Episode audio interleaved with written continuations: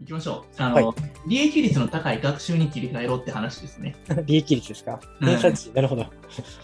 うん、やっぱり僕、毎日やっぱ見てる考え方が一番な考え方なんで、経営的な目線が。はすごい大事だと思う。やっぱあの会社って結局続けへんかって潰れるのは9割っていうじゃないですか。そうですね。ね、本当に。うんだか。らその中の視点で戦ってる人間から見たときに偏差値の見方とかもう同じようにシビアに見てるわけですよ、僕も。なるほど、なるほど。そう確かに考えたときに50以上、55以上の科目っていうのは自分が取れてる偏差値が55以上ですようん。すごいそれは利益率が高いのかなと思って強みのポイントだったりする。ああ、なるほど。強みポイントの見分け方としては偏差値55以上。まあ、これは儲けの部分です。あ、これめちゃめちゃ儲かるんちゃうのっていうことですよね。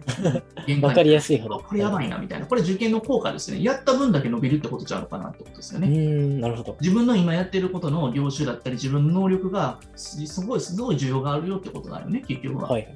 うん、だから、偏差値って自自分がやってることの強みの部分を活かせるか活かせないかってところの結構自分のその能力の需要の部分がちゃんとぴったり合ってるかってところを見定めるものがあのけ結構僕は思ってるんですよね。ああ、その自分の持ってる個性ってそいううかそう能個力性だったり、をその子の強いところだと思うんですよ。でも普通の人って偏差値が低かったらそこにフォーカスして、それを手こ入れしようとするじゃないですあか。あ、なんかそこに伸びしろがあるっていうふうに。いやでもそれは絶対失敗するんですよ、その視点。なるほど 100%, 100ミスんですよ。確かにそうですね。まあ苦手なものをやろうとしても、あんまり子供は手がつかないです、ね。あの親ご御さんが他の科目が伸びてきてて、例えば国語すごい伸びてますよ、50超えてきてますよって言われてるのに、算数30ぐらいだから、さあのさ国語が、えー算数が50ぐらい超えてて、算30ぐらいの偏差値の国語の子をどうにか伸ばしてほしいって言われてて、ねはいそれやったら絶対伸びないんですよ、100%。なるほど。じゃあある程絶度対ダメ伸び始めた方をどんどん強化していった。そうです。そうしたら全体の成績ってね、底上がされていくから、本当に。確かになるほど。まあそこで、ある種50の壁を突破できたとしたら、まあそれで健全な自信もつきますもんね。そうなのよ、そうなのよ。そしたらね、まあ、あの国語とかでも算数でも、まあ、どちらかの文章をたたくさん見る機会が増えれば、単純接触頻度上がるから、なんかね、あの勉強に対してのなんか、うん。うん、全体的な知識も深まってくるし、確かに。うん、ストレスもなくなるからね、やっぱ。一つの科目での成功体験があれば、それをまあ他の科目にも移すことがこ可能でれす、は僕の本当、まあ、し指導の仕方なんですようね。ん。まあそれを理屈に伝えたのがこの話なんですけど、なるほど。それらの話戻ると52番の科目って本当利益率低いなと思うんですよね。うん、なんかあの本当にサービス残業じゃない本当になんかボランティア的ぐらいな効果が薄いものかなと思う。 なるほど。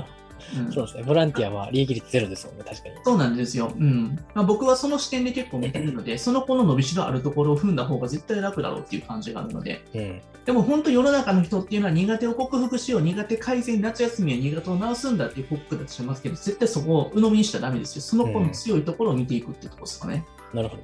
うんこれでちょっと見てもらうと、はい石川さん、どういうふうに感じられますこの成績偏差値って。ああ、国語55、算数40、理科60、社会51の時に、どこから取り組むかっていうことなんですかね、これは。そうですねう。ん。今の僕の話聞いてからだったら、もちろはいはいん、どの科目かで。もちろん、じゃあ理科からやる。ですよね、ですよね。なるほど。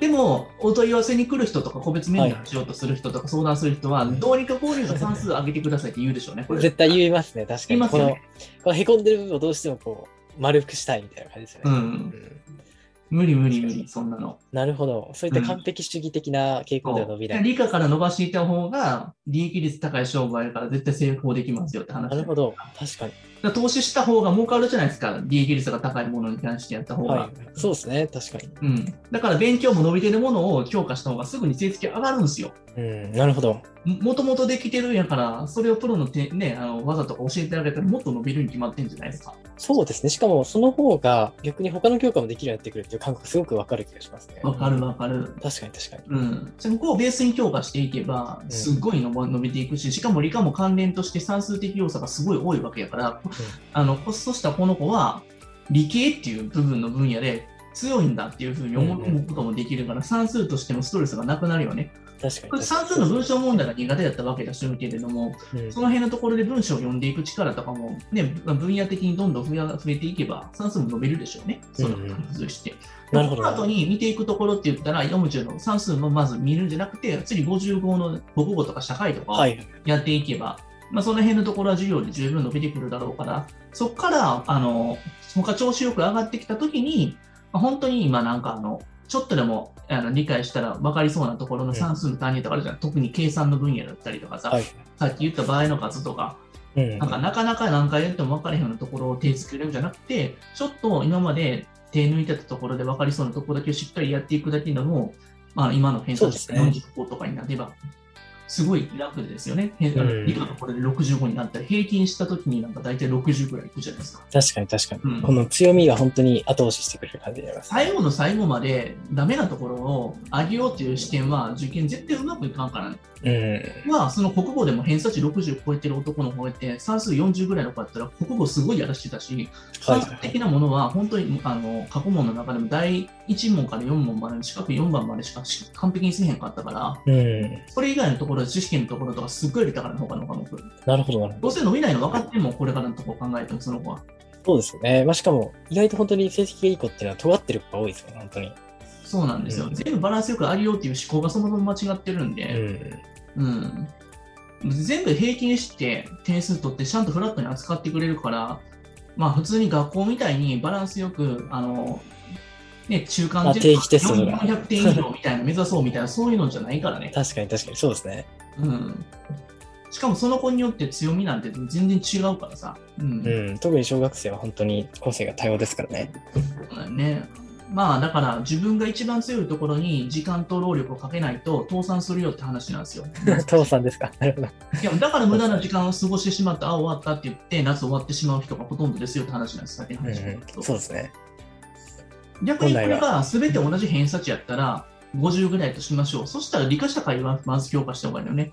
ああ、そうですね。まあ確かに知識分野を入れれば普通に伸びますかすらでにね。点数に直結するからね、やっぱね。ううんん。。そうですね。学校で習ってることの付随してる関連な内容が多いから、どうしても国語算数っていうのは専門知識が必要になってきて、学校になれへんこと9割やるから、それやっても点数にはなりにくいですからね。ああ、理科社会は割とその学校とのその連続性が強いっていうことですね。そうなんですよね。だから例えば、今、えー理科の知識で言ったときに、多分学校とかで習うものとかっていうのは、主にどういうところが多いですか中学受験でも出るし、学校でもよく習っているような単に、やっぱ動植物とかって多くないですかああ、そうですね。まあ実際に植物を使った実験とかも結構やりますからね、学校多いででは。すよね。うん例えば、よくで出る例として、僕今、あの金魚作ったんですけど、まあ、はい金はい魚って言ったら、うんメダカとかもよく出うまんすよねああ、そうですね。メダカ実際飼育したりもしますからね、小学校。メダカとかを石橋さんとかで結構絵で描いたりしますああんまり書かないですね。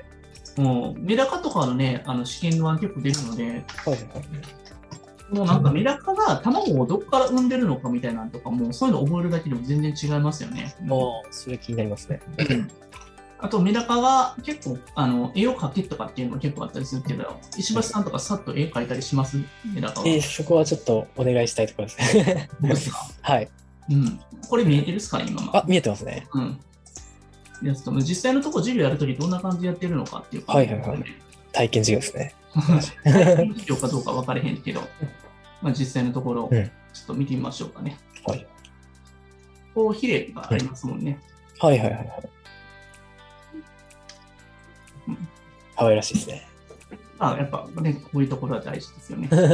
うん。まあ平行四辺形型か三角型とかでおすすめはいはいはいはい尾びれに切れ端があるのかっていうのはいはいはは、おいすすめすでそれはよく分かってると思うんですけどうん、意外と出てくるの卵どこから産卵してるのかってことなんですけどうん、うんうん。これでも出ますよね。どこだと思いますそうですね。卵はやっぱりお尻の。これうんこじゃ ないですか。そうですね。ここっすね。はいはいはい。こことか出てくるし。うん。あと、しかも、このヒレの枚数って何枚あるか知ってますこの読みたとき。ヒレの枚数ですかうん。あ、それは尾びれと尻びれと全て合わ全せて部の。枚数ですね、ヒレ。うん。これもよく出るんですよ。はいはい。植物と同じくガクと花びらの枚数を覚えるときにも、やっぱ視覚的にみんなこの一方向の方しか見てないと見えないけれども、う向んこう側からも考えなきゃいけないから、まずここ2枚ありますよね、こっちの。そうですね。はいはい。ここのところ花びら2つありますからうんうんね。うん。ってことは7ですよね。なるほどなるほど。うん。これ立体的に見てないとわからそうない手入れのですね。種類は5種類だよね。はい。だからこれがよく出るので間違えたりするので、うんこういったことを覚えなきゃいけないし、うちのこのメダカちゃんとかも、あの、なんだったっけ、この金魚すくいで取ってくれた金魚とかも、そのまま水入れてぶっ込んだら死ぬんですよ。知ってますこれなんでか。ああ、やっぱりあれですね。その、つけ置きにした水じゃないといけないみたいな。なんで月を気にしなきゃいけないんですか真水だと、確か、あれでしたっけ、その、あまり良くない環境なんですね。えっ、とね、し水道水とかだとなんか塩素入ってるからね、軽きりあもあ、はいはい。中和させていかなきゃいけないかなっていうことで、なるほど、なるほど。そういったところとかをなんか意外と問われるところがあったりするけれども、そういった内容って学校で習うじゃないですか、普通に。そそうですね。ちょうど、まあ、実際に飼育しますからね。うですね、僕なんかそれになんかタガメ入れて全滅してめっちゃ怒られたことあったんだけど、タガメを入れたんですか そうですね、タガメの捕食シーン、すごい、あの、えぐい。み水カマキリとか入れてなんか怒られたことあったんですけ ど飼育係で小学校の時覚えてるんですけど、まあ、そういったこともあったりとか、あと算数の規則性とかで、石橋さんとかは指導するときに、なんかあの苦手な子に対してどういうふうな導入で教えたりしますかああ、あの、数列の静香ちゃんのお弁当箱の話ですかね。あとは、なんか倍数とかで僕は教えたりする時があるんですけれども、はいはい。なんかみんな多分ね、あの中学受験の算数とかのその規則のところとか、結構数列のところの増え方とかなんですけど、うんうん。なんか掛け算と足し算をね、結構みんな分かってない人が多かったりするちょっうんとそういうのもちょっと見てみようか。はい例えば、これも100個すぐパターン見たら僕らは分かるじゃないですか。はいはいはい。うん、これって増えるときって必ずうん掛け算か足し算かどっちかのパターンしか増えなくないですか、そうですね。はいはいはい。うんでもその足し算で増えるときってどういうふうな増え方するかっていったらこういう増え方じゃないああ、直線的な、まあ、比例みたいな感じですかね。そうですよね足し算でも掛け算のときの増え方ってこういう上り方しませんはいはいはい。指数関数的にそ上うり方そをうしますでもこれってどう増えてるかっていったら多分掛け算じゃないですかそうですね。確かに確かに。異常な増え方をしてますうね。ん、でもこの振り方ってこの増え方って普通の掛け算じゃなくてはいはいはい。サイコロ3つ振ったパターンじゃないこれってひょっとしたらん。そうですね。確かうんじゃあここの部分だったら何倍増えてるのか、まあ、13回かけてるよねに。はいはいはい。で、ここのところは2、3回かけてるよねって気づくじゃないですか。そうですね。なるほど。 3、3回かけてるよねみたいな感じに気づくので、2はい3回じゃない。っうんうん。ていう風なところに、やっぱこういったところの足し算と掛け算の考え方みたいなところを最初から知ってるかどうかだけでも全然変わってくる。ああ、その感覚というか、数の感そう覚。そういったところを夏休みの時に結構強化していけば、だいぶリターン大きくなるんじゃないかなと思うんですうよんね。うん。でもこれを4年生の時にやったらめっちゃきついけれども、6年の時にこれを振り返った時って結構楽しい分野になるんじゃないかなっていうのを今日伝えたかったんですよね、やっぱ。 4年の時に習った場合の数とか規則性の分野っていうのは、今振り返ってある意味理解が深まだられるし上、で。その理科的な分野でも天体も今みたいな考え方で多分いろいろ見ていくと、結構4年の時、ちんぷんかんぷんでも6年になったら分かったりするようねん。そうですね。なるほど。うん、なんか遊び的な内容に近くないですか、今の2つの単語と も。そうですね。数列とかは本当になんかこう、規則性を推測するゲームみたいな感じですかうらね。んでも普通に考えてさ、魚類だってさ、手と足があるわけだからさ、はい。 4, 4本あるわけでね、あれも理屈的に僕らも右手右足ね、全部あるわけなんでさ、左足みたいなね、あるか4つあるから、その動物にとってはまあ常識みたいなもんですよね。確かに。そうですよね。うん。でそういうのをやっぱ細かくなんか見ていくっていうその観察力みたいなところも大事なのか僕は中学受験通していろんなところの観察的視点があるからうん。うん。すごいなんかあの当たり前のように思っていることをなんか当たり前じゃないように普段から、ね、なんでこういう風な体つきになってんだろうっていうのを疑いを持って見ていくっていうのすごい大事かなと思うんですよね。なるほど。でそういったところが得れる情報じゃないですか中学受験って結構。そうですね。まあその常識を疑うというか、そこに対して疑問を探求するっていううん姿勢です多ね、角的視点でものを見るってことですもんね。うんんそうですね。まあそういうのも踏まえて、夏ちょっとどっか行く時でもそういうの見ていったらいいんじゃないかなと思いますよね。うん、その視点の持ち方次第で得るものが変わってきますね。まあちょっとね、あのこういう風な考え方で僕らは指導してるんだよっていうのをちょっと最後伝えさせて